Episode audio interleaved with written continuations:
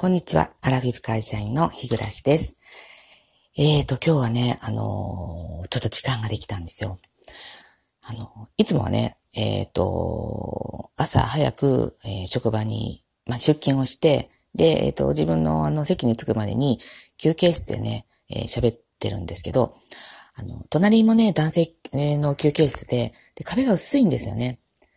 あの、だから、あんまりこう、どこかちょっと声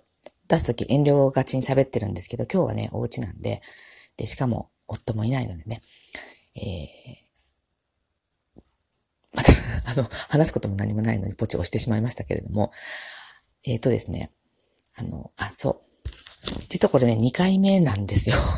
収録してるのが。あの、いろいろありましてですね。ちょっと後でまたお話ししますけれども、あの、最後が尻切れトンボになりそうで、お便りが途中になってしまったので、ちょっと今回先にお便りを紹介させていただきます。はい。えっ、ー、と、お二方からね、あの、とあの、えっ、ー、と、お便りとギフトを頂戴しましてありがとうございます。例のごとくギフトはちょっと何かわからなく なって、これ本当にね、あの、思われてる方、多いんじゃないんですかね。この収録をされてる方についてはですね、ライブの方で困ってないから、あまり運営さんも気がつかないのかもしれないんですけど、何の、えー、なんだったっけ、あの、ギフトをくださったかが、この読み上げる文章の下に入ってると嬉しいなってと思います。すいません。えっ、ー、と、届いた順番からね、あの、キヨさん、えー、ありがとうございます。えっ、ー、と、読ませていただきます。デジタルスタンプラリーのお話が楽しそうで私も、え楽しくなりました。エントリーが出てこないとこでは、くくって笑っちゃいました。そうなんですよ。私、あの、エントリーっていう言葉が出なくて、なんかインストールとかなんかいろいろ言って、で、やっとあの、ちょっとね、見に行ってエントリーって言葉が出たんですけど、出てないか、あの、分かったんですけど、えっと、あ、ごめんなさい。えっと、えっと、私も楽天ユーザーですが、RPay やってません。使ってみようかなということで、あの、ぜひぜひね、えっ、と、若い方ならもっとこう、簡単に、えー、うまく使いこなせるんじゃないかなと思うんですけど、えー、実はさっきね、今日は楽天カードアプリも入れたんですよ。で、これなんでかというと、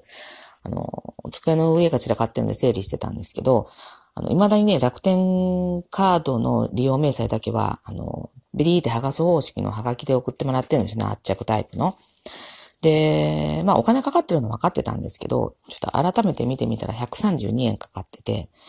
で、しかもこの利用明細、なんかほとんど私見てないんですよね。で、むしろ来たら、なんか机の上に散らかってゴミとかしてるので、もうちょっとこれはいい加減に、あの、ウェブ上で見るようにやろうと思った時に、なんかこの楽天カードアプリをなんか入れないといけないかったのかな？まあ入れなくてもよかったのかもしれないんですけど、で、ちょっとまあ入れてみましたけど、えっ、ー、と、この本当に、あのー、あれですよ。あの、チェックインのやつ、その RPay、RPay のアプリを開いて、そこからチェックインのアプリに行かないと、なんかいいことにならないみたいなんですよね。いいこと具合を忘れましたけど。だか、あの、ポイントカードを開くのも、あの、RPay のアプリから開いた方がなんかいいみたいな、まあそんなこと常識なのかもしれないんですけど、なんか最近覚えたので、えっ、ー、とね、これはね、本当に楽しい。あの、決まったスーパーは、あの、9時じゃなくて、いつも5ポイントがチェックインでもらえるんですよ。あれもすっごくね、楽しい。なんか、こう、金貨の、ペラペラーンってなんか金貨が落ちてくるようなマークがね、ついてですね。たった5ポイントなんですよ。だから5円なんですけど、なんかね、嬉しいですよね。今のところわざわざ、そのね、チェックインしに行くようなことはないんですけど、たまたまお買い物行ったところでやるようにしてるんですけど、そのうち本当に暇になったら、本当あの、何、えー、それ目当てに、あの、お店に行くようになるかもしれないですね。まあ、ちょっと楽しいですので、えっ、ー、と、きよさんもね、あの気晴らしに、あの、やってみていただけたらなと思います。えー、ありがとうございます。えー、もう一方が、こう、みどりさんですね。えっ、と、みどりさん。みどりさん洗濯機ね、壊れたみたいで 本当、あの、我が家のが連鎖したわけではないと思うんですけれども、ね、ちょうど時期が重なって、ね、まあ、でも今からど、どうなんでしょうかね、洗濯物が。まあ、そうかそうか、でも、洗濯物は、量は増えるかもしれないけど、衣類の厚みは少なくなるんですよね。まあでも、家族4人だったら絶対うちよりも多いはずなので、えー、本当に、お困りだとは思いますけれども、すいません。えっ、ー、と、お便りをね、紹介しますね。えっ、ー、と、あ、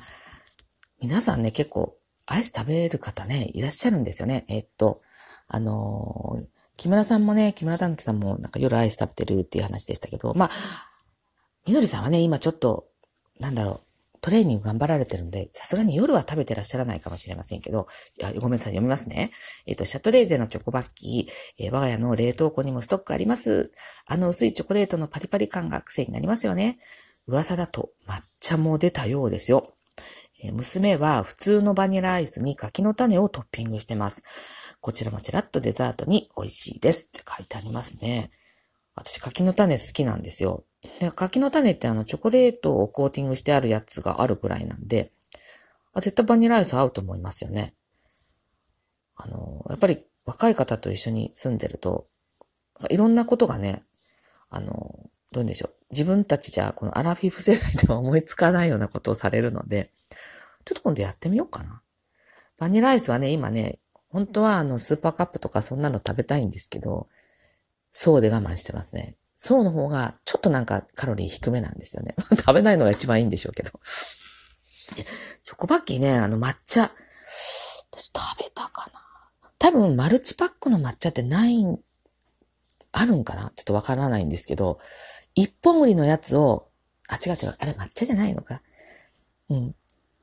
シャトレーゼにね、行ったら多分本当にあるんですよ。で、私はそのスーパーに、その、えー、マルチパックのやつの、あの、バニラ、バニラのチョコバッキーと、チョコのチョコバッキー、バニラの部分がチョコアイスっていうのがあってですね。そして、イチゴ？この3種類はね、えっ、ー、と、その、さっき言った チェックインしたら、あの、あの、楽天のポイントがもらえる、あのお店でね、あの、売ってますね。でもこの前売り切れだったんですよ。やっぱりね、人気あるんですよね。あれだけは本当飽きずにね、食べてますね。あの、この前、そう、夜食べたら確実に太るって話を、あの、木村さんから聞いて、それからでも一回も夜食べない日がないんです で、まあ、昨日はチョコバッキーは食べませんでしたけど、昨日はね、層の、あ、トロピカル で、トロピカルデザート。カタカナ出てこないですよ、本当に。えっ、ー、とね、マンゴーの味がするやつでした。それをね、ゆうべは食べました。で、こういうあの、土曜日の昼なんか、家にいるとどうしてもなんか食べたくなって、で、でも、あ、食べた食べた。うん。ちっちゃい小袋のお菓子とかね、結構食べましたね。もうね、うん、反省しきりなんですけど、反省が全然活かされてないですよね。はい。あ、そう、あの、お二方ともありがとうございました。でね、あの、今日この時間が取れたのは、あの、実はその、今ね、ちょうどこの土曜日の3時、おばあちゃんの、あの、夫の母ですね、えおばあちゃんの、あの、お見舞いに行く時間なんですよ。週に1回お見舞いに参ってて、今、リハビリの病院にね、行ってて、あの、寝たきりとかじゃ全然ないんで、元気そのもので、昼間も、あの、パジャマでなくて、ちゃんと服着てね、えー、いる。まあ、リハビリの病院に今入院してるんですけど、で、毎週ね、土曜日に行ってるんですよ。はい。で、行ってて、で、あのー、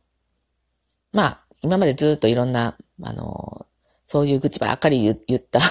続いた日もありましたけど、あまり愚痴言うとね、えー、皆さん聞いてて面白くないかなと思って、あの、ちょっと最近我慢してたんですけど、まあ今日、あの、ちょっと夫にね、あの、ちょっと今日一人で行ってきてってお願いしたんですよ。なんでかっていうと、あの、昨日、おとといかな、あの、楽天のお買い物マラソンがあって、めちゃめちゃいっぱいいろんなもん買ったもんでですね、次から次に品物が届いてて、で、えっ、ー、と、ちょうどこの時間にですね、時間指定したわけじゃないんですけど、だいたい郵便局、これ郵便局さんだったかな。いろんな黒猫とか佐川とかね、いろいろありますけど、多分郵便局さんで、郵便局だったら、大抵ね、時間指定してなくても、だいたいこの夕方よりちょい前ぐらいに来るんですよね。で、どうしても受け取りたかったんで、で私、家で、その、荷物受け取るから、ちょっと一人で行ってきててお願いしたら、案の定めちゃくちゃ機嫌が悪くなってですね、あの、なんでなんて言って、あの、夫がね、直前になっていつも言うよねって言うから、さ、直前になって言わんと、その、だいぶ前からとか言うと、あの、機嫌が悪い時間が長くなるじゃんって言ったんですよ。一人で行けないわけじゃないんですよ、全然ね。で、今日なんかあの、洗濯物もないし、えー、本当ただ、ちょっと頼まれた、あの、ものを買って持っていくだけぐらいの話なんですよね。で、今朝は午前中は私は、あの、おばあちゃんのね、あの、ケアマネージャーさんの事務所に行ってですね、えー、いろんな手続きをして、で、まあ、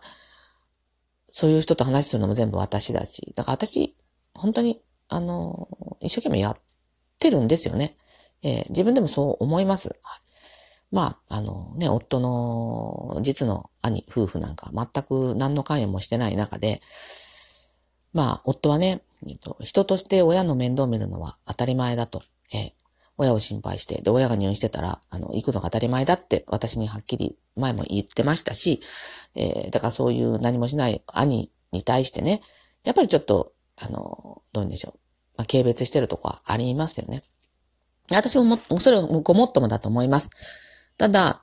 そういう状況の中で、やっぱりちょっと理不尽を感じることがどうしてもあってですね、それは私が人間できてないからなんでしょうけど、で、まあ今日なんか特に負担がかかるわけでもないから、今一人で行ってきて、まあ理由もあるしね、私家で荷物受け取りたいからって。まあでもちょっとなんか不機嫌な感じで出て行きましたよね。はい。いいんじゃないんですか？たまには親子二人でね、嫁さんだけでね、話した楽しいじゃないですか。まああんなね、あの、うちの夫だっておじいちゃんになってますけど、でもね、あの、おばあちゃんから、おばあちゃんからすればですよね、可愛い我が子、我が子なんですから、ね、あの、二人きりで話すればいいじゃないですかって思うんですけどね、皆さんいかがでしょうか はい。嫁抜きでね。で、私はこうやって、えっ、ー、と、一人時間を過ごせますけど、でもね、本当にね、ものすごい速さで帰ってくるんですよ。片道30分くらいかかるところなのに、ほんとね、1時間ちょいぐらいで帰ってくるんですよ。ちょもっとゆっくりしてこいやって思うんですけどね。でももうそろそろ帰ってきそうです。はい。ということで、えっ、ー、と、はい。お便りありがとうございました。最後までお聴きくださってありがとうございました。では次回の配信まで失礼いたします。